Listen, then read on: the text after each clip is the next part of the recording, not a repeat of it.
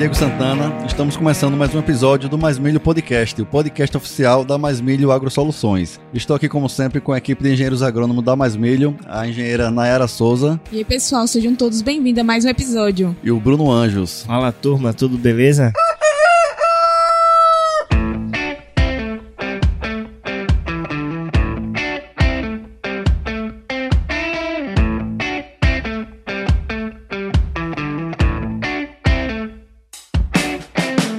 Pessoal, e o objetivo desse nosso projeto é aumentar a produtividade e a rentabilidade da cultura do milho no Brasil, levando até você informação de qualidade de forma simples e aplicável aí no campo. E para isso, vamos bater um papo aqui com os profissionais de peso que estão fazendo diferença no agro do Brasil. E Nayara, conta aí a turma qual será o tema do episódio de hoje e quem são os nossos convidados. Pessoal, o tema do episódio de hoje é Ecofisiologia do Milho visando altas produtividades. O objetivo desse episódio é entender como atingir altas produtividades no milho através do conhecimento conhecimento da ecofisiologia. E para isso contamos com duas participações super especiais. Nossa convidada é engenheira agrônoma, faz parte da equipe da Field Crops desde 2016. Seu mestrado teve como foco a estimativa das lacunas e fatores de manejo que causam perda de produtividade no milho em Santa Catarina. Atualmente faz doutorado em agronomia e é responsável pelo desenvolvimento e condução de projetos de pesquisa com a cultura do milho. O nosso convidado, ele é engenheiro agrônomo, técnico em agropecuária, é mestre em engenharia agrícola. Seu mestrado teve como foco entender a interação do ambiente e a genética no manejo de doenças fúngicas na cultura da soja. Ele também é consultor desde 2019 e atualmente faz parte da startup Crop Teams na Inovatec na Universidade Federal de Santa Maria atuando principalmente nas culturas da soja e do milho. Então sejam muito bem-vindos a mais um episódio, Isabela Pileco e Henrico Tura. Obrigada, pessoal. Então, agradecer aí o convite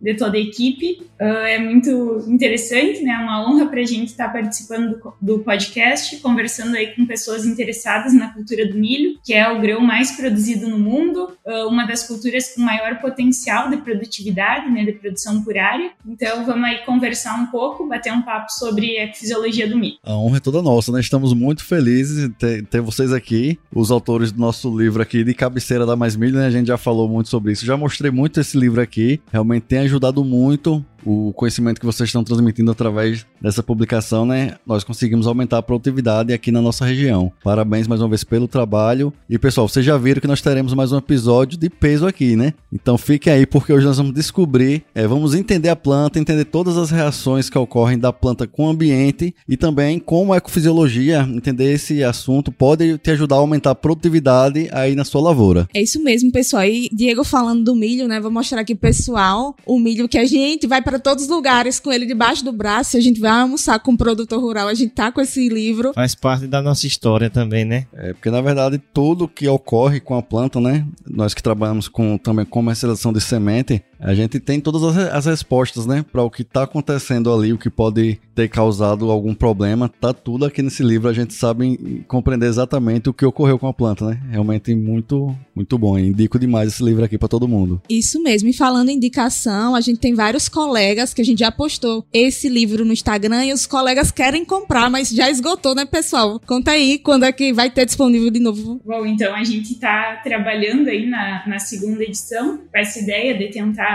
sempre atualizar, agregar né, o, o que vem sendo estudado no, desde 2020 até agora uh, nessa, nessa segunda edição. E uh, agora em novembro a gente vai estar fazendo o lançamento oficial da segunda edição do livro Fisiologia do Milho visando altas produtividades e aí, a partir dessa, a partir aí de dezembro já vai estar disponível no nosso site equipefieldcrops.com. Excelente. Bom demais, tá esperado, né? Já tô na expectativa aqui. É. E esse, né, é bem prático, bem objetivo, muito importante para nós, né, que é de campo. Diego sempre tira uma brincadeira sobre isso, né? É, a gente não esquece do nosso professor Vieira, né, da Labossolo. Ele fala: você quer esconder 100 reais de um agrônomo, coloque dentro de um livro de, fisio, de ecofisiologia, né? De fisiologia. Você, nunca mais ele vai achar esse dinheiro. Verdade, mas esse aqui de ecofisiologia, ele é bem prático, Linguagem simples. a linguagem É. simples e fácil de entender. Então, vale a pena, pessoal. É isso aí. É, Isabela, Henrico, a gente gostaria de agradecer mais uma vez a presença de vocês. Está sendo uma honra tê-los aqui, né? E gostaria também de parabenizar o trabalho que vocês vêm desenvolvendo. E aí, a gente já queria que vocês iniciassem falando mais um pouco do trabalho que vocês estão desenvolvendo atualmente e falar um pouco também da Field Crops para o pessoal. Essa é a ideia mesmo, né, do livro, que a gente entenda a planta e consiga traduzir de uma, de uma maneira fácil para ninguém ter medo, né? Todo mundo conseguir pegar esses 100 reais. Ah, a equipe, então, ela trabalha aí desde ah, 2013, mais ou menos. ah, na época, o nome era Simula Arroz. E por que Simula Arroz? É um, a gente trabalha bastante com a questão de uso e desenvolvimento de modelos agrícolas. E o Simula Arroz foi um, um dos modelos desenvolvidos para a cultura do arroz. E o modelo é justamente isso, né? Entender a planta a ponto de conseguir ah, traduzir numa linguagem matemática e que consiga, ah, em diferentes ambientes, a gente ah, insere os dados meteorológicos de cada local e ele consegue descrever né, o ciclo de desenvolvimento da planta. Então, os estágios fenológicos, a data de ocorrência e também ah, fazer uma previsão dessa produtividade. Então, esse é um dos grandes, uma das grandes áreas que a equipe Field Crops trabalha. E a partir do uso desses modelos, a gente aplica eles, né?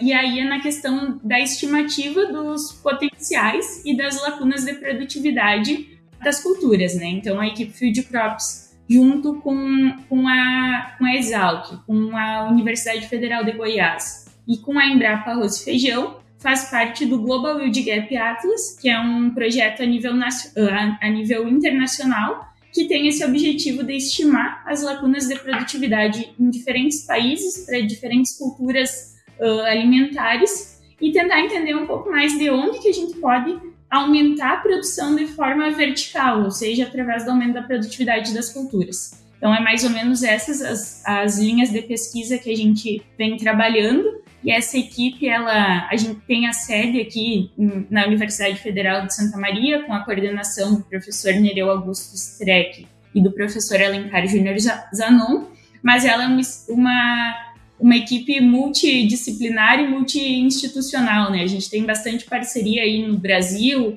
em outros países também, Argentina, Uruguai, Paraguai. Ah, E a nossa, a nossa principal função, né, enquanto grupo de pesquisa e de extensão, é estar formando aí recursos humanos para estar trabalhando no agro e tentando aí auxiliar o produtor. Bem necessário, né? Mão de obra aí, né? A gente precisa cada vez de profissionais qualificados. E você tá quase desde o início, então, né, dessa equipe? É, faz um tempinho. Bacana. Pessoal, e para começar o bate-papo aqui sobre ecofisiologia, eu gostaria que vocês explicassem o conceito, né, de forma simples aqui para todo mundo que está ouvindo, do que se trata a ecofisiologia. Também já aproveitando o gancho, eu gostaria que vocês falassem também desse, desse projeto, né, da série Ecofisiologia visando altas produtividades, que vocês englobam outras culturas, não só a do milho, né, que a gente tanto fala aqui. Então, ecofisiologia, bem como a palavra, né? A palavra já, já traduz bem o significado dela. O eco vem do ambiente e a fisiologia dos processos da planta. Então, é tentar juntar essas duas questões, né?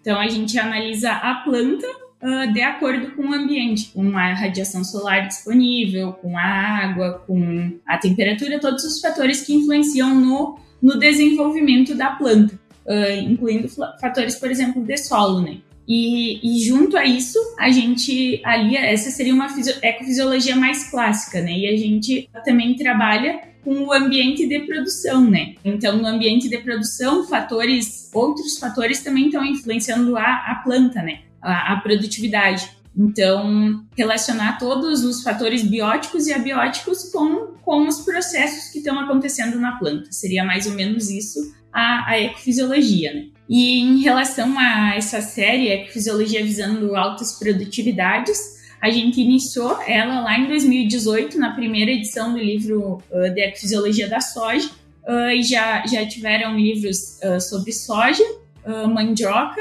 arroz milho, agora em 2023 a segunda edição, né, do, do livro do milho, e em 2024 a gente está trabalhando no livro para o lançamento do livro Ecofisiologia do trigo visando altas produtividades. Show de bola, spoiler, hein? Aí... É, primeira mão aqui. Galera do trigo já fica aí na expectativa, né? Fantástico. E, pessoal, é, eu gostaria de saber com relação ao potencial produtivo do milho, né? Quais são os fatores que vão estar tá definindo limitando e reduzindo a produtividade da cultura, de acordo com a ecofisiologia.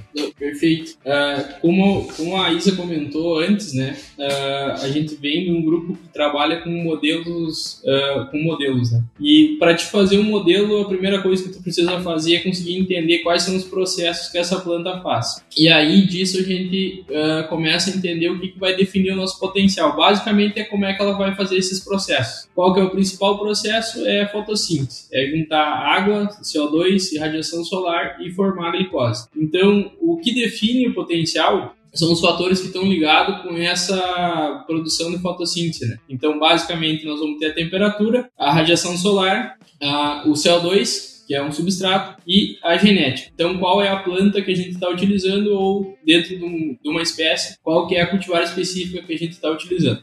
Aí, então, essa é a primeira parte do entendimento do que define. É basicamente entender o processo que está ocorrendo. Depois disso, a gente vai ter aqueles fatores que nos limitam a produtividade, é, que basicamente são dois: água. Então, nós aqui no Rio Grande do Sul, nós passamos é, recorrentemente por eventos de seca, então a gente tem bem claro que a água é um limitante. Quando não chove, a gente, a gente sofre bastante. E é, isso acontece em, outros, em outras regiões do, do Brasil. E também outro fator, porque às vezes a gente está numa área irrigada, uh, a gente está numa área irrigada, a gente não está colhendo o que a gente gostaria. Outro fator que pode estar tá influenciando ou limitando a nossa produtividade são os nutrientes. Esses são fatores muito importantes, mas eles são classificados como limitantes porque eles são passíveis de manejo. Então, enquanto o ambiente a gente não consegue alterar, então a gente consegue, depois a gente vai comentar alguma coisa que a gente consegue ajustar para explorar melhor o ambiente, mas a gente não consegue mudar muito ele. Agora, a água e nutrientes a gente consegue imputar na lavoura, seja colocando água com irrigação ou fazendo uma nutrição melhor. E depois disso vai vir os fatores que reduzem a nossa produtividade, que quando a gente tem um ambiente definido, tem água, uh, tem água e nutrientes suficiente, mas a gente ainda não está colhendo aquilo que a gente queria, são os fatores que estão nos fazendo perder produtividade da lavoura. Basicamente, inseto, planta daninha e doença. Então, Como o Henrico falou, né, para a gente fazendo uma metáfora, né, para a gente gravar bem, uh, a gente pode pensar num painel solar. Uh, a, a, produção de energia através das placas solares vão depender da radiação que está chegando no ambiente, né? Então esse é um fator que define. Se a gente tem um galpão e coloca as placas no, na face norte, tem uma chegada de radiação. Na face sul tem outra. Então a posição da placa é um fator que limita, assim como, né, no caso das plantas, como o Henrique falou, a água e os nutrientes. E se essa placa solar ela, ela tá suja, então tem uh, radiação, uh, ela poderia ter uma produtividade maior, mas ela foi reduzida por, porque não está conseguindo capturar, né? Não está conseguindo receber aquela radiação do ambiente. E aí a gente pode associar, né, para estar tá lembrando aí, uh, por exemplo, com fatores uh, que, que causam redução da área foliar que está recebendo a radiação no caso da planta, como por exemplo aí as doenças foliares ou, ou o ataque de pragas que estão reduzindo a área foliar da lavoura. Isso fica muito claro, né, como a gente vê o quanto as aplicações de fungicida agregam em produtividade, né? Essa questão de proteger realmente a área foliar do milho. Ação preventiva, né? Exatamente. Uh, o que que acontece? É, a gente, basicamente, quando a gente planeja uma lavoura, qual que é o nosso objetivo? Nosso objetivo é conseguir captar o máximo de radiação possível. A gente vai conseguir captar 100% não, porque a planta tem que crescer, o que intercepta a radiação basicamente vai ser folha, então a gente não vai captar sempre o máximo de radiação. E dentro do ciclo da planta, nós vamos ter aqueles momentos que são mais importantes uh, que a gente consiga captar com a máxima eficiência possível essa radiação. No milho, isso vai ser em torno do pendoamento. Então, o que, que acontece? Se nós temos uma planta de milho que se desenvolveu muito bem e ela está lá próximo ao pendoamento, enchimento de grão, e ela começar a perder a área foliar por algum motivo, por exemplo, doenças, é, nós vamos ter a planta, nós vamos ter desenvolvido aquela folha, só que aquela folha não vai estar trabalhando da melhor forma possível. Então isso vai estar nos reduzindo a produtividade. Nós estamos com tudo afinado para produzir bem, só que nós não estamos conseguindo interceptar a radiação ou, como a Isa falou, a nossa placa solar ela não está funcionando direito, ela está suja, não está conseguindo uh, aproveitar o que está chegando de luz nela e isso está nos tirando um pouquinho de produtividade. Isso vale para doença, isso vale para insetos, se nós tiver um corte de, de, folhas, isso vai valer para planta daninha, se essa planta daninha está uh, se sobrepondo às folhas da, da,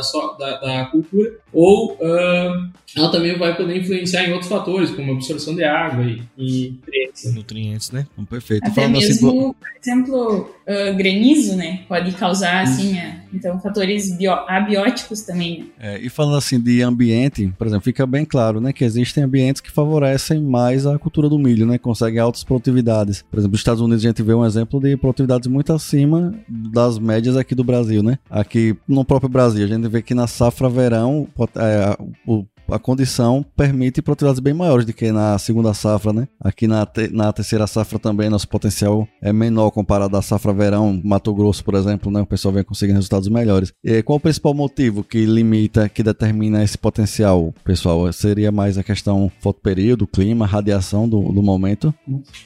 É, assim, uh, um fator, como vocês vão me corrigindo caso eu fale alguma informação equivocada. A, a safra de milho de vocês ela é feita uh, no inverno, né? Exato. E vocês estão, uh, no Cealbo ali, vocês estão um pouco abaixo do, da linha do Equador, né? Então, vocês estão conduzindo milho numa época que o fotoperíodo ele é um pouco menor. Ou seja, quanto mais horas de luz nós temos, mais horas esse milho passa trabalhando por dia. Então, vamos comparar com, com os Estados Unidos, como tu falou. Os Estados Unidos, eles vão semear na mesma época que vocês, só que lá eles chegam a ter 15 horas de luz. Então, o tempo que se tem de luz lá é muito maior e a quantidade de radiação que chega também é bem maior. Então, esse é um fator. Como o, o Rio Grande do Sul, no nosso caso, Paraná, Uh, Paraná já é um pouco mais segunda safra e o, o, Mato Grosso faz segunda safra, eles ainda semeiam numa época que tem um pouquinho mais de radiação.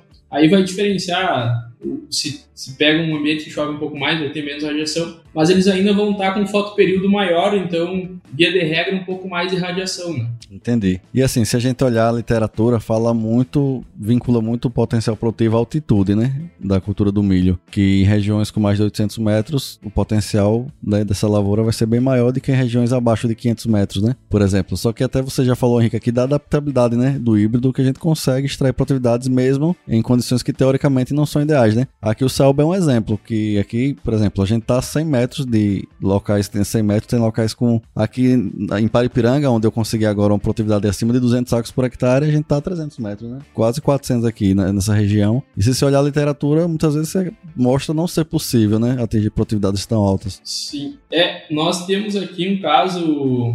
Nós tivemos em Santa Vitória do Palmar. Fica bem no, no, extremo, no extremo sul do, do Brasil. Uh, nós chamamos o Garrão do Rio Grande lá. E a altitude deles, eles têm áreas lá a 3, 4 metros de altitude. E eles conseguem atingir produtividades muito altas. Eles, uh, vou falar informação aqui de, de, de, cabeça, pode estar um pouco equivocado, mas é em torno de 250 sacos por hectare de milho. Uh, porém, a temperatura deles não é tão quente. Uh, eles estão abaixo, só que eles estão muito próximo do mar. Então, eles têm uma temperatura um pouco mais, vamos dizer assim, um pouco mais uh, ajustada para o milho. Então, sim, a altitude ela é, ela é para nós um indicador, né? Geralmente a gente vai associar aquelas áreas mais altas com temperaturas mais baixas, né? Mas não é o único fator que pode nos trazer isso. Entendi. No caso aqui da gente, que já está mais próximo à linha do Equador, é, a temperatura, por ser próximo ao litoral, está próximo ao nível do mar, a temperatura noturna chega a ser um pouco mais elevada. Com isso também, o milho vai estar tá perdendo produtividade, não é isso? Isso. É, o ideal, né, seria que as temperaturas uh, diurnas fossem altas aí, né, próximo do, da faixa ótima de temperatura para o milho, aí perto dos 30 graus, e as noturnas não fossem não fossem altas, né, fossem mais amenas, que daí reduz a, a respiração, né. Então a gente está produzindo na faixa ótima durante o dia, que a cultura está tá fazendo, uh, uh, tá fazendo fotossíntese e não está tendo um gasto uh, tão grande dos fotoassimilados na, na respiração, né? Então, o cenário ideal seria esse, né? Altas temperaturas, aí próximas dos, dos 30, e de noite, temperaturas mais amenas. Isso. E também, falando de milho, né?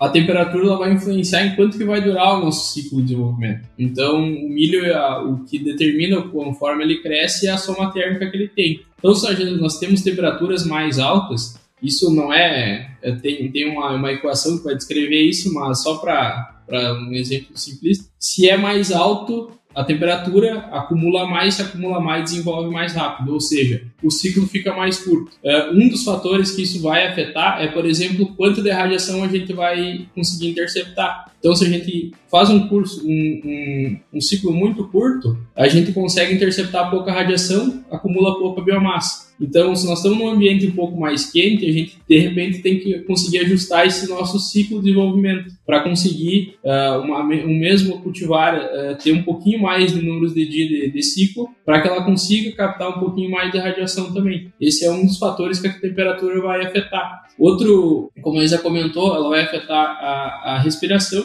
e a temperatura diária ela vai afetar a eficiência do uso dessa radiação. Vocês podem ver que é, chega a ser chato, a gente fica falando só de radiação, mas é que é o, é o principal, é aquilo que a gente busca, né? Então, se está muito quente, aquela planta, vamos dizer que ela estaria a 100% com aquela radiação, mas se está muito quente, ela vai estar tá a 95%. Então, ela vai estar tá deixando um pouquinho de fazer por excesso de temperatura. E aí tem as temperaturas cardinais do livro, de cabeça não, eu não me lembro, mas traz ali informação de quando é que isso acontece. Por que, que isso é importante? Quando a gente vai planejar o milho, vocês conhecem o ambiente de, de produção de vocês. Uh, o produtor também conhece as épocas que são mais quentes. Então, uh, se a gente sabe que num período as temperaturas ficam muito acima do que a gente gostaria para o milho, a gente deve fugir daquela, do período mais crítico, daquele período que é, que é mais importante para a cultura, desse, desse momento. Se for possível, a gente tem que tentar ajustar isso, porque a gente vai estar tá, talvez tendo radiação, mas essa radiação não vai estar tá sendo bem aproveitada porque está muito quente ou porque está muito frio, né? Mas aí dificilmente nós vamos ter bastante radiação com, com temperatura muito baixa. A, a planta é diferente da placa solar, é um ser, é um ser vivo, né? Então ela também uh, tem a temperatura que, que, ela se, que ela melhor se adapta, né? Que ela está mais confortável para estar tá realizando o trabalho. Por ela ser um ser vivo, ela tem um limite de tolerância, né? Vai ter um momento que ela vai pelo contrário, vai se fechar para diminuir essa recepção, né? De interceptação de radiação, né? Isso, isso. Ela vai estar tá sob estresse, que nem nós. Nós, nós sair no, no horário do sol, vamos caminhar um pouco, já não vamos, vamos querer parar, né? A planta é a mesma coisa, só que ela não tem essa opção, então ela só tem que trabalhar um pouquinho mais devagar. Pois é, nós hoje no dia de campo, né? Tava todo mundo assim. é. Mecanismo de defesa, né? Mas então, pessoal, agora que a gente já falou sobre o ambiente, vamos falar sobre a fisiologia. Particularmente, é uma das coisas que eu mais gosto de falar sobre a fisiologia. Inclusive nas palestras, né, que a gente dá, eu sempre prefiro, né, abordar esse tema, porque a gente saber é, o sobre fisiologia, entender o que a planta está nos dizendo, né?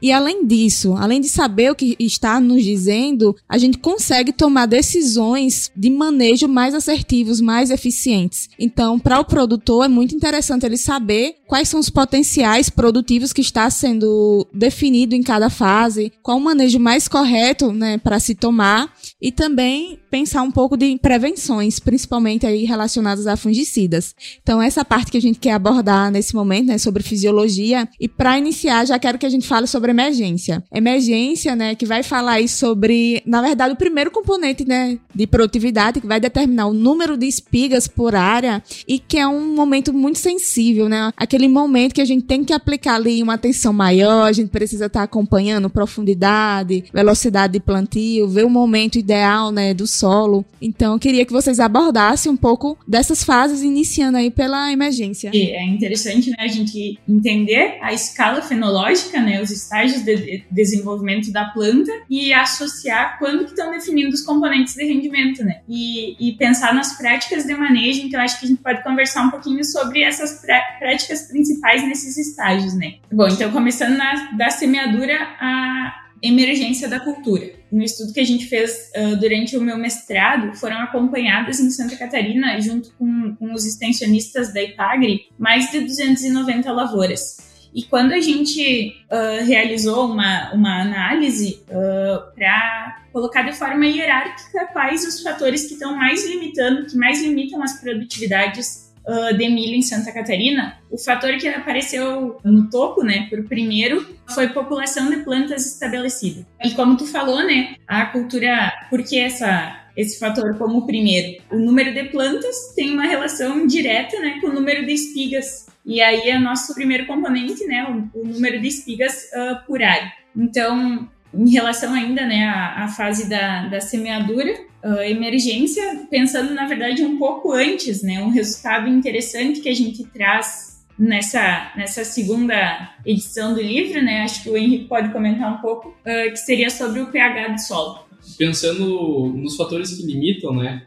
É, só pensando na ordem que, que nós vamos construir uma lavoura, vamos pensar assim. A primeira coisa, quando a gente olha um solo, é como é que está a acidez desse solo, né? De modo geral, a gente no Brasil tem solos ácidos, né? É, e aí um resultado interessante que, como a Isa comentou, é que para cada 0,1 que a gente tem abaixo de 5,5 no, no nossa análise de solo, com pH em água aqui para nós, uh, a gente vai ter uma perda de 9 sacos por hectare. Então, é um, uma coisa simples que o produtor, uh, muitas vezes, a gente acaba de tão simples, a gente acaba deixando de lado. Mas que pode dar uma resposta muito grande uh, na, na, nossa lavoura, né? Então, aí para cada 0,1, uh, 9 sacos. O que, que isso representa na prática? Se nós cultivar uma lavoura 100% igual, uma com 5,4, com 5.4 de pH e outra com 5.5, tudo igual, a com 5.5 vai colher 9 sacos a mais. Caraca, hein? Impressionante, impressionante esse dado. tá aqui. Você, o que você, é, o que você considera que seria o fator dessa, desse pH interferir tanto assim na produtividade? Esse aprofundamento nós estamos nós estamos buscando agora, porque essa é uma resposta que a gente achou em várias culturas. Nós achamos também, por exemplo, na soja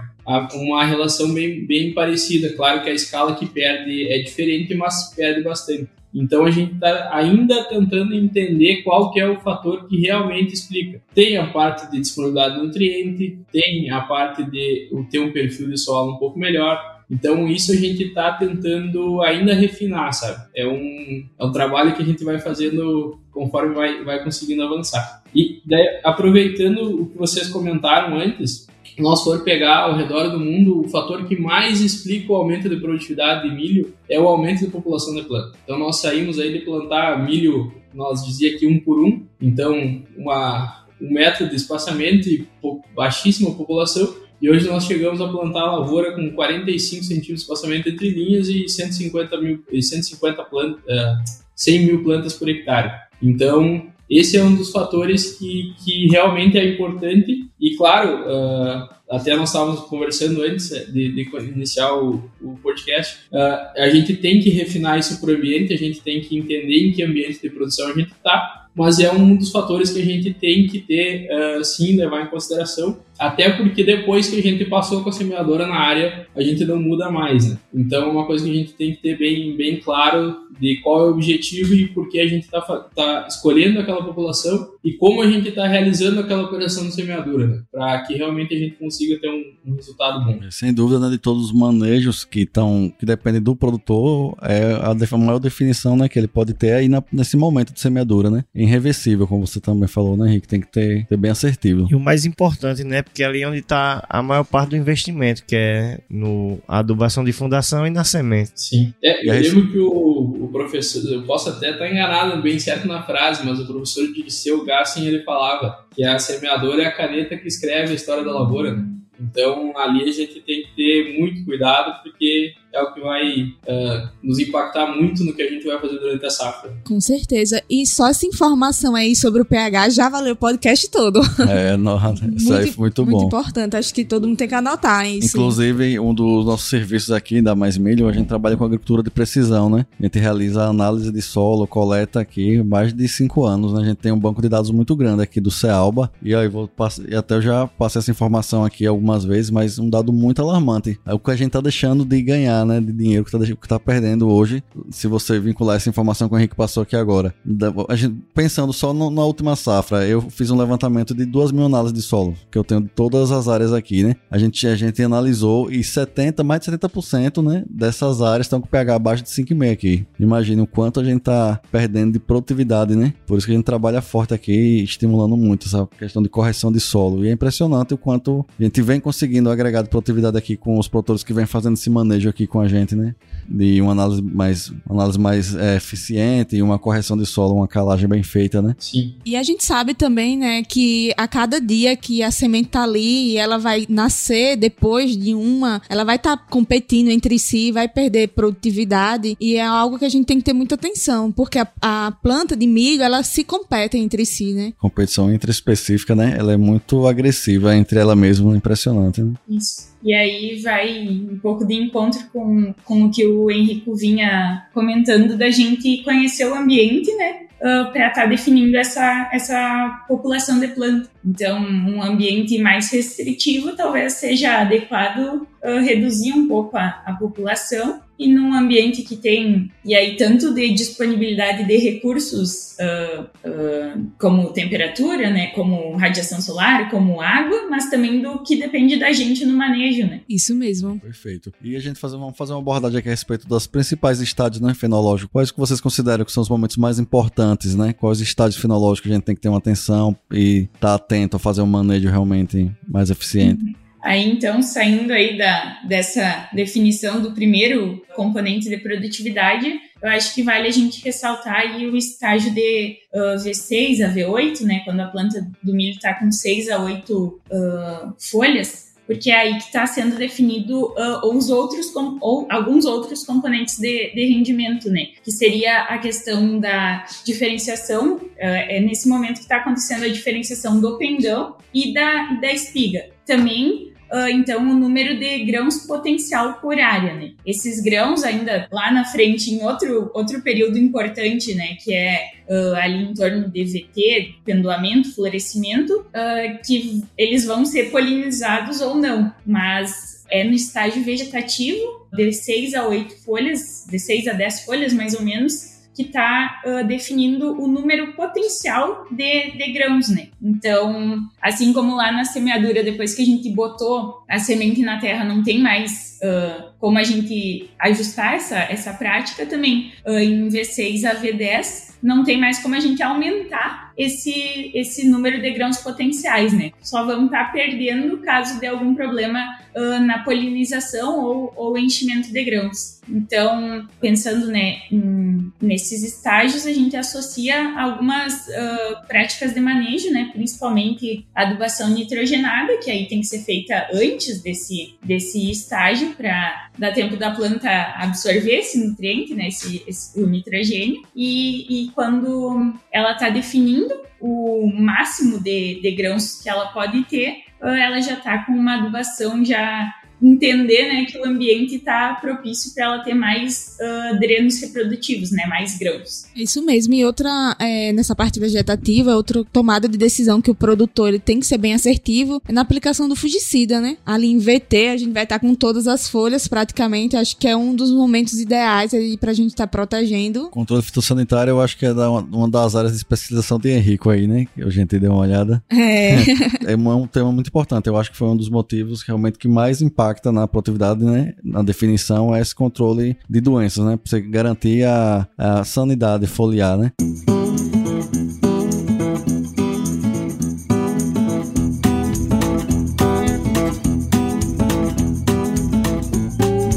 Só falando essa questão do nitrogênio, a gente observa aqui, no trabalho que a gente vem desenvolvendo aqui, a gente tem um campo de, um campo de pesquisa também, uma área experimental, né, junto com o Rafael Nunes da Embrapa, que a gente vem desenvolvendo, e com os dados dele de anos de pesquisa, a gente observa que as melhores respostas do milho são grande parte da adubação nitrogenada até V4, né?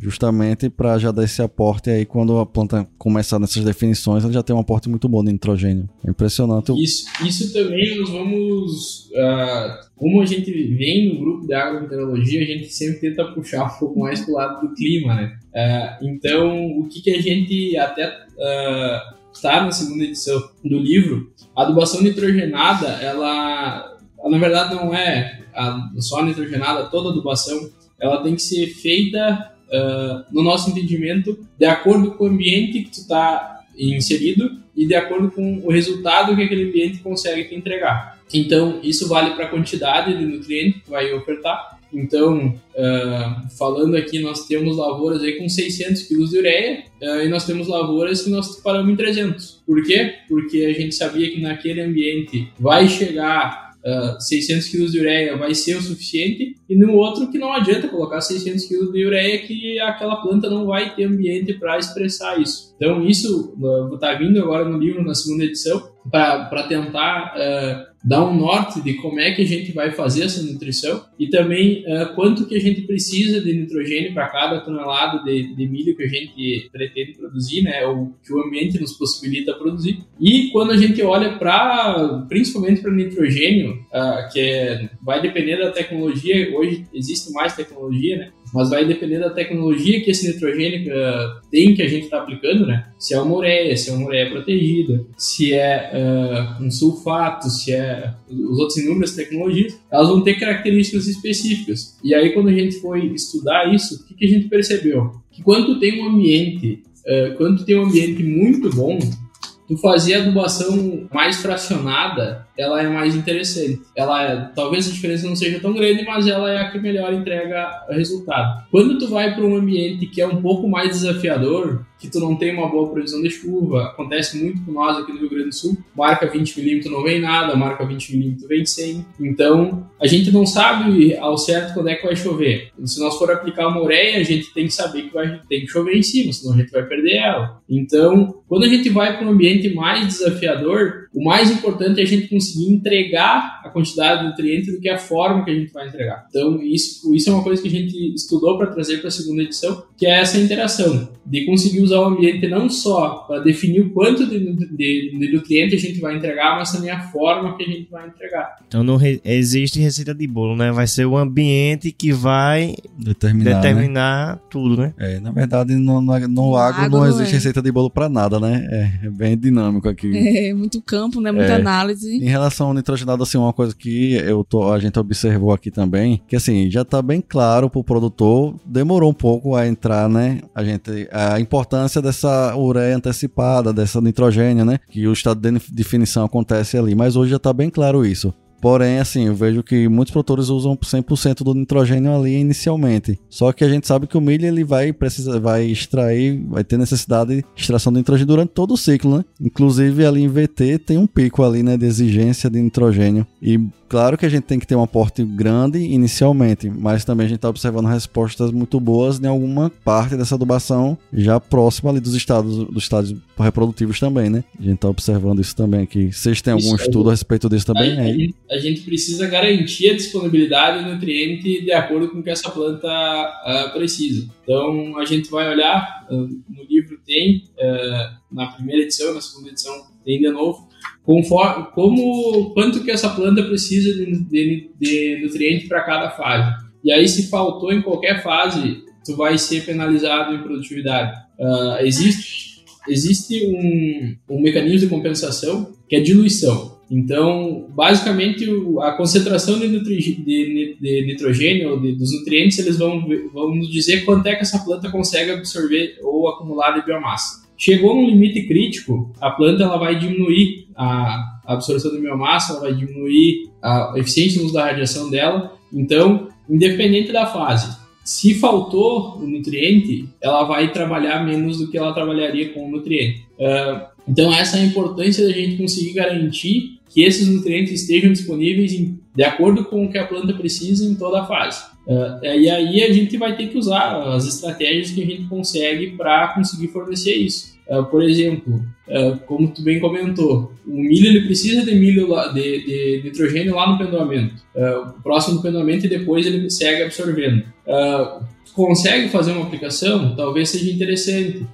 ou usar uma tecnologia que nos permita chegar com nitrogênio ainda disponível para ser absorvido até lá tem um menor risco de volatilização ou de lixiviação. Uh, então, são ferramentas que a gente vai tendo. Então, a gente tem uma série de caixas de ferramentas um monte de chave dentro que a gente tem que saber qual chave usar em que momento. Então esse é o, esse é o objetivo. E no livro agora a gente está trazendo isso, que é uma ferramenta a mais para a gente conseguir entender como é que a gente precisa tratar essa planta e depois como é que a gente vai uh, trazer quais são as ferramentas que a gente vai usar para tratar essa planta. Show, né? Fantástico mesmo. Quando é que vai sair esse livro? Tô todo mundo ansioso aqui. Esse mês ainda, né? O bom é que, como vocês é, a semeadura é mais adiante, né? Então vai estar tá tranquilo. É. tranquilo. E a gente, a gente tava falando do, da questão do controle fitossanitário, né? No, no, em relacionando aos estádios, vocês vão ter alguma coisa no livro também voltada? Isso. Uh, quem, uh, quem nos ajudou nessa parte de, de controle fitossanitário foi o professor Daniel Debona. Uh, ele realmente é muito bom nessa parte de, de fitopatologia. e aí agora eu vou tentar transmitir um pouco do que eu aprendi durante o, o, meu mestrado, que eu trabalhei com doenças em soja, mas o meu foco sempre foi mais o entender o ambiente. aí, o que, que, que, a gente tem assim bem claro hoje? Uh, vamos, vamos usar o exemplo do milho. O milho ele precisa acumular, qualquer planta precisa, mas o milho precisa acumular biomassa, onde ou ele vai translocar ou ele vai usar o que ele está acumulando de biomassa para levar para o grão. Se faltar área foliar, em qualquer momento no milho, seja no início ou no final, ele vai penalizar a produtividade. Então, sempre que a gente tiver faltando, uh, faltando folha, de modo geral, né, Sempre que faltar folha em milho ou faltar IAF, nós vamos estar sendo penalizados. Então, o período, se nós tiver doença na lavoura, ou se nós tiver, eu diria não, é nem doença, se nós tiver clima favorável, a gente precisa estar tá tomando alguma medida. Claro que a gente vai precisar ter uma interpretação de campo para entender se aquele evento, uh, qual que é o impacto daquele evento, qual que é aquela doença, se ela é policíclica, se ela é uh, policiclo, então vai fazer vários ciclos dentro do cultivo da, da, da, lavoura. Então, tu tem que entrar um pouco antes, é o caso da ferrugem na soja, faz vários anos que a gente maneja ferrugem uh, preventivamente, vamos falar assim. Uh, por quê? Porque ela é uma, uma, uma, doença extremamente agressiva. Ela começa a ter uma taxa de progressão rápida e ela afeta muito a produtividade. Agora, mofo branco, que dá, que dá em soja também mofo branco ela vai ter uma, uma taxa de desenvolvimento menor. Então, tu vai ter que ter essa interpretação de que uma tu precisa cuidar muito rápido, outra é um pouco mais tranquilo. No milho, a mesma coisa. Então, a gente entender se essa, se essa doença ela é algo que vai escalar muito rápido ou se ela é algo que ela vai ser um problema no longo do tempo, né? Uh, e aí, o que a gente tem, é, que foi o que eu, eu, trabalhei no meu mestrado, é novamente tentar relacionar o ambiente com isso. É, então, a gente olha sempre antes para o ambiente, porque se nós olhar, nós temos lá, o, nós aprendemos lá em, em agronomia o triângulo da doença. Então, a gente precisa ter três coisas em equilíbrio. O hospedeiro a gente está plantando, então seja qual for o hospedeiro, a gente está com ele na lavoura. Uh, o, o, o inóculo é o outro o outro ponto do, do, do triângulo. O inóculo vai depender de que tipo de doença a gente está conversando. Tem doenças que, são, que ficam em restos culturais, então já vão estar na lavoura no dia que nós semear. Tem inóculo que vai vir pelo ar, então nós nunca plantamos aquela cultura e vai dar doença do mesmo jeito. Uh, desde que tenha de onde vinha esse inóculo, né? E o outro fator é o ambiente. E o ambiente é algo que a gente consegue monitorar, é algo que a gente consegue uh, é, que a gente consegue ter como um balizador. Então, a nossa proposta sempre é olhar como é que está o ambiente, como é que está o molhamento foliar, como é que está, uh, se está nublado, se não está nublado, qual que é o potencial produtivo que a gente tem. Se nós pegar, por exemplo, as, os biotróficos, né, fungos biotróficos, como é a ferrugem no milho, uh, ela é um biotrófico. Quanto mais bem nutrida essa planta tiver e mais ela estiver desenvolvendo, mais ela vai dar. Um necrotrófico já não é bem a mesma coisa. Talvez ele precise de uma planta um pouco mais debilitada. É, então, é, é, esses fatores que a gente vai uh, que a gente vai observando, mas sempre olhando para o clima. Se dá o clima favorável, uh, se nós não tiver ambiente, né? Então, em, em outras palavras, se nós não tiver um ambiente favorável para a doença, não vai dar. Então, o nosso objetivo é sempre olhar por, por, por, esse, por esse fator. E um bom exemplo disso, trazendo agora para uma realidade que está acontecendo, no Rio Grande do Sul, geralmente a gente fazia uma aplicação de fungicida no milho, às vezes nenhuma. Ah, as últimas duas safras foram bem secas, acho que foram poucas as áreas que foram pulverizadas. E esse ano nós tem muito milho que nem pendoou ainda e nós já estamos com uma ou duas aplicações de fungicidas feitas. Por quê? Porque se nós pegar o acumulado de chuva que nós tivemos em agosto, setembro, outubro, novembro, deve estar passando mil e 300 milímetros. Então, teve muita condição ambiental favorável. Para nossa realidade, foi um ano que foi um pouco mais quente. Então, nós tivemos mais umidade, mais temperatura. Então, o ambiente foi muito favorável. Então, nessas condições, a gente tem que nós, tem, nós temos que agir. Se for um ano mais seco, a gente tem que ver como é que isso está nos, nos entregando. E também não é não é estar tá seco que nos resolve o problema. Tem doença que é privilegiada para o ambiente mais seco, para o ambiente mais estressante, macrofomina, por exemplo. Uh, se a gente tiver uma seca com estresse hídrico, uh, se falando de soja, ela vai ser uma doença muito importante. Então não é porque está seco que não é problema, só vai mudar o nosso foco. Nós temos que tentar entender isso. Isso mesmo. E falando sobre florescimento e polinização, quais são as características os cuidados que a gente deve mais ter atenção nesse momento? Só recapitulando, acho que uma mensagem que fica na fala do Henrico e antes que a gente vinha comentando do número potencial né, de, de grãos, é que a nossa produtividade ela pode ser limitada né, por duas questões. Ou a quantidade de dreno, a quantidade de grão uh, que foi formado, que potencial e que, que fecundou, né? E aí já entrando na, na parte DVT, a, aí é R1, né? Ou ela pode ser limitada também, né, pela quantidade de matéria seca, de, pra, pela produção de fotoassimilado da planta, e que ela, durante todo o ciclo, além ali da fase de enchimento de grãos também, que ela já produziu e está acumulada no, nos órgãos de reserva. Então, é, é, isso é algo, uma mensagem interessante de ficar, né? Que uh, a gente pode ter grãos e não, e não ter uh, fotoassimilado suficiente para encher eles, ou a gente pode não ter esses grãos ter, ter a, a, planta tem todo o aparato para estar tá produzindo fotossimilado, mas não, não fecundou os, os, grãos, né? Então não tem esses dredos. E aí, falando de, desse estágio do pendoamento e florescimento, questões importantes, né, é que a, o milho é uma, uma cultura de tipo de crescimento determinado. Então, a área foliar que ela vai ter está definida aí no, no pendoamento quando quando emitiu o pendão, parou de emitir folha, né? Uh, então, uma questão importante é a, a, a água, né? Uh, esse é o momento que, que vai ter mais área foliar, que a cultura vai ter mais área foliar, então vai ter a maior demanda uh, hídrica ne, ne, nesse, nesse período. Uh, a partir daí também não, a cultura não compensa, não, uh, não, é, não compensa mais danos nas folhas, porque ela não tem mais emissão de folha. Então, segue sendo importante né, o manejo sanitário para preservar essa, essa, essa área foliar. Na questão da polinização, vários fatores podem estar tá, tá interferindo. Então, esse é um período sensível para a cultura, né, que a gente chama de, de período crítico, que começa aí um pouco antes do pendoamento, quando tem umas 14, 15 folhas, até ali mais ou menos o grão, estágio de grão bolha R2. Então, esse é um período bastante crítico para várias uh, condições ambientais. Estresse hídrico, uh, questão de temperatura adequada, Uh, e por quê? Porque as, as estruturas uh, reprodutivas são estruturas sensíveis, né? Então, por exemplo, uh, o grão de pólen vai ter uma faixa adequada de temperatura para ele estar viável.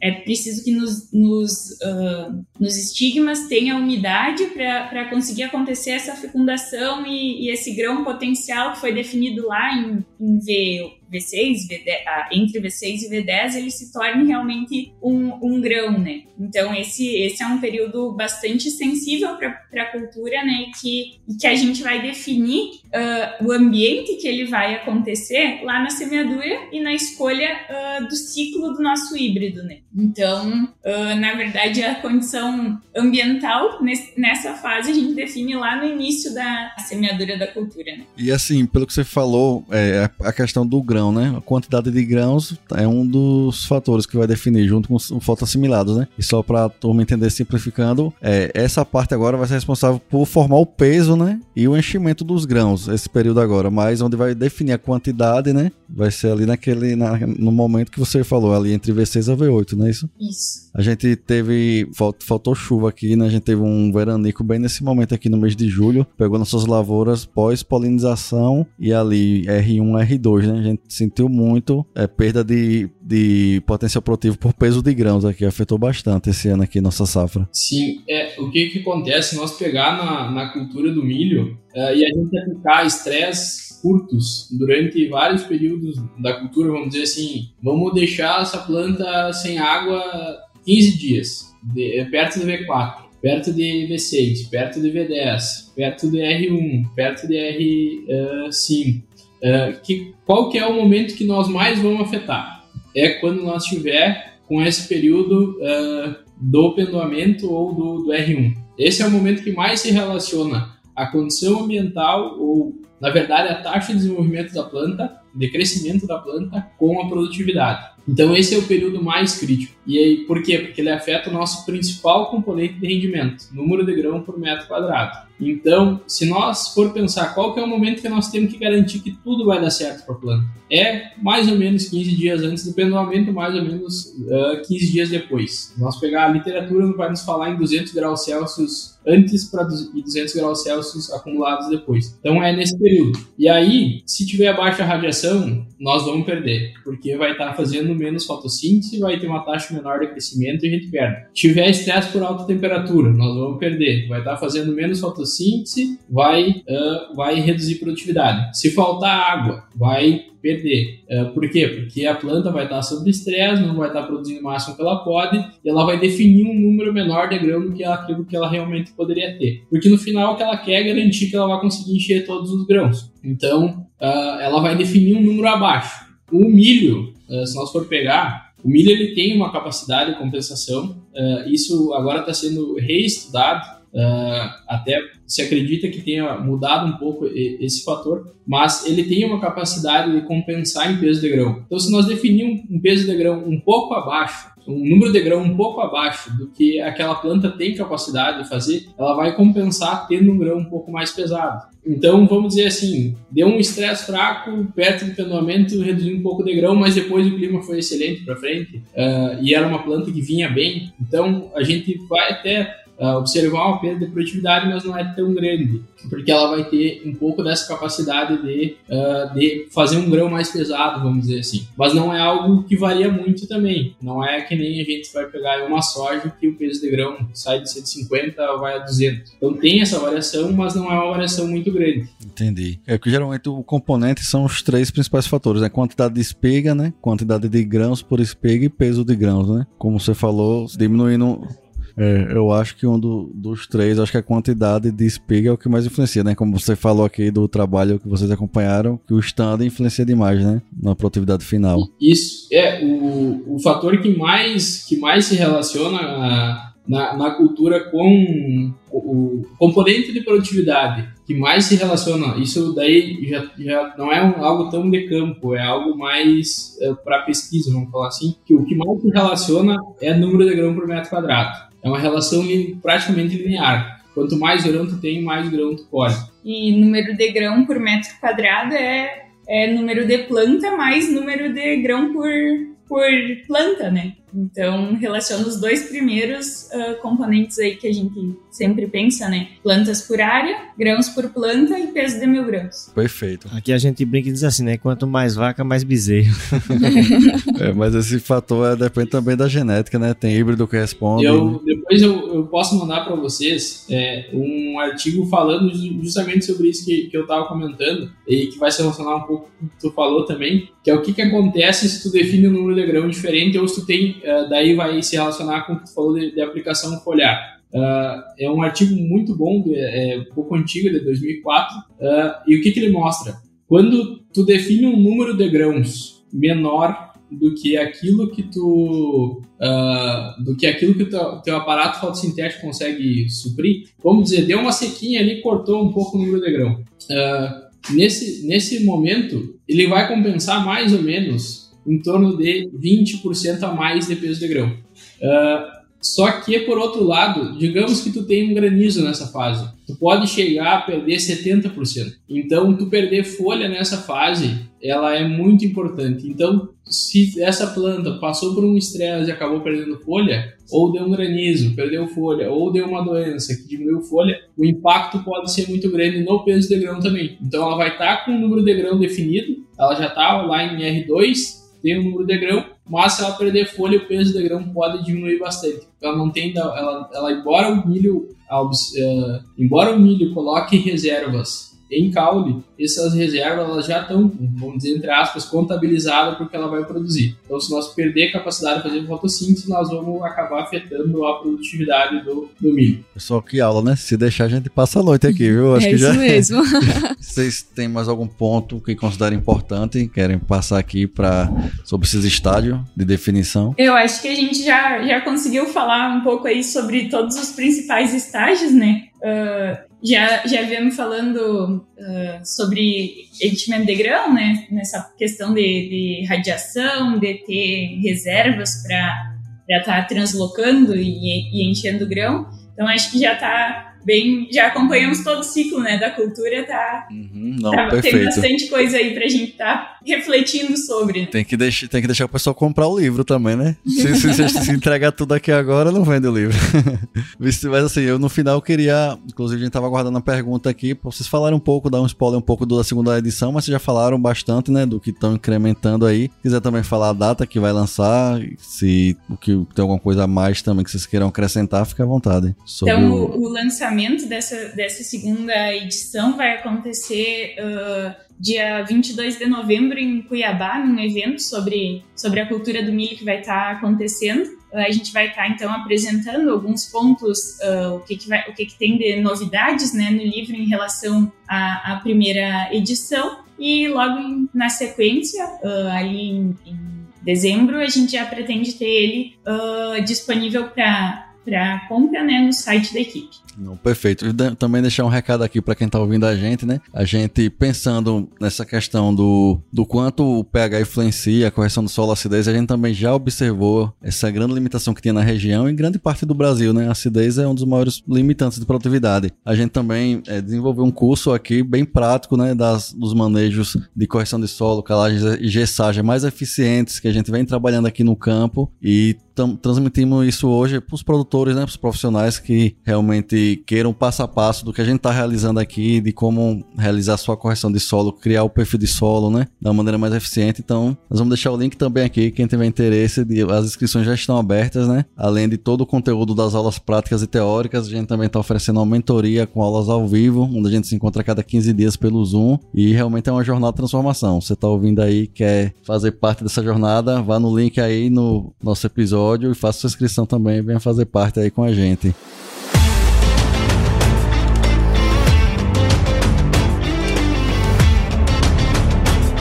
Pessoal, e para finalizar, a pergunta que a gente sempre faz para nossos convidados, mas antes da gente fazer para vocês, eu gostaria que vocês passassem aqui onde a turma que estão ouvindo vocês querem aprender mais, acompanhar vocês, a Field Crop, podem acompanhar vocês aí nas redes sociais. Show, então uh, a gente uh, tá aí no Instagram, Facebook, Twitter, o nome é Equipe Field Crops. Também a gente tem o canal, canal no, no YouTube e também no site. Uh, a gente lançou esse ano o site, equipefieldcrops.com, uh, e tem disponível uh, todos os e-books que a, gente, que a gente já lançou, né? Os livros na versão digital. Tem aí, por exemplo, qual é o melhor cultivar de soja para sua lavoura, que é uma rede de ensaios que a gente faz com culti diferentes cultivares de soja em diferentes ambientes. Uh, tem também o livro uh, Fatores de Manejo que causam perdas de produtividade na cultura do milho uh, em Santa Catarina.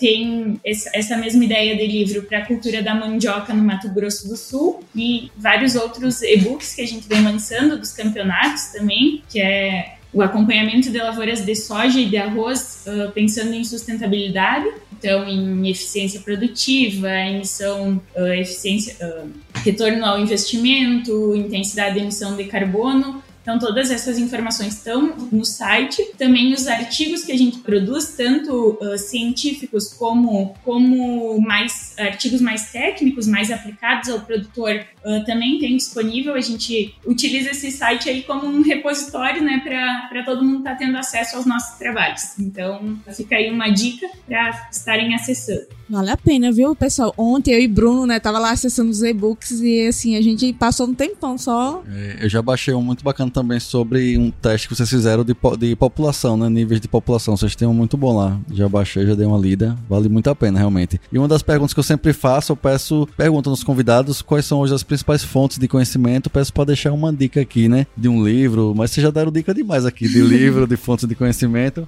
Se quiserem é, dar mais alguma dica aí, algum material que vocês achem importante, fica à vontade. E pode ser técnico ou livro, é, né, de crescimento profissional também. Algum livro que pessoal. vocês puderem indicar que ajudaram vocês aí na formação profissional ou pessoal.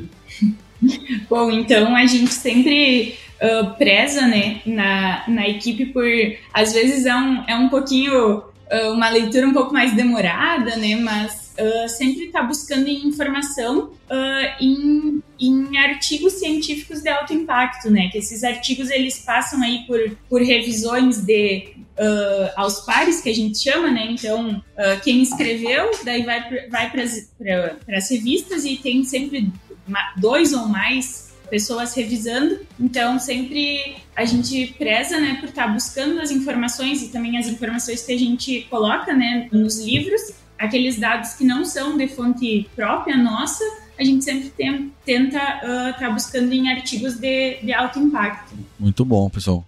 Então, para encerrar, a gente sempre pede que vocês deixem uma mensagem aqui, né, para os produtores, mas imaginem, não é uma mensagem qualquer, imagine que seja uma mensagem que vai chegar para todos os produtores do mundo. O que é que vocês gostariam de falar aí para a turma? Então, faço. Uh, durante o meu estágio, eu fiz em Santa Catarina uh, e era uma safra bem chuvosa, né? No momento da, da colheita, bastante chuva. E aí uma produtora me falou: é, não adianta, a nossa empresa é a única que é a céu aberto, né? Então Uh, a gente tem que, pensando nisso, né? A agricultura, a gente falou muito do ambiente aqui, e a agricultura é isso, né? É, é uma empresa a céu aberto. E a melhor forma da gente estar tá entendendo essa interação entre ambiente, geno, uh, genética e manejo é através do conhecimento. Então, eu acho que essa, essa seria a minha mensagem. Sempre buscar conhecimento para tentar aí melhorar as questões uh, da lavoura de cada um, né? A gente é é quem mais conhece a nossa lavoura. E pessoal, muito obrigado de coração mesmo. Saibam que o trabalho de vocês vem refletindo bastante para o aumento da produtividade aqui da nossa região, né? De coração, muito obrigado. Muito bom mesmo. A gente é fica mesmo. muito feliz com isso, né? e agradecer também a participação. A gente sabe que o tempo tá bem corrido, né? E para vocês, vocês tiveram a disponibilidade de estar tá passando é, esse momento com a gente e dar essas dicas muito aplicáveis para nossos ouvintes. É, ficou realmente um show aí. Se você tá até agora aqui com a gente ouvindo, com certeza aprendeu demais, né? Aprendeu bastante aqui com esse conteúdo, então já curta aí nosso episódio, compartilha aí, não deixe de enviar aí pros seus amigos, né? Todo mundo tem que aprender demais e ouvir. A gente vai ouvir de novo esse episódio, porque com tem certeza. muita dica valiosa, valiosa aí. aí. Então siga também a gente no, nas outras nossas redes sociais, né? No Instagram Mais Milho, no YouTube, a gente também lá faz conteúdo, vídeos um pouco mais completos e faça parte do nosso grupo de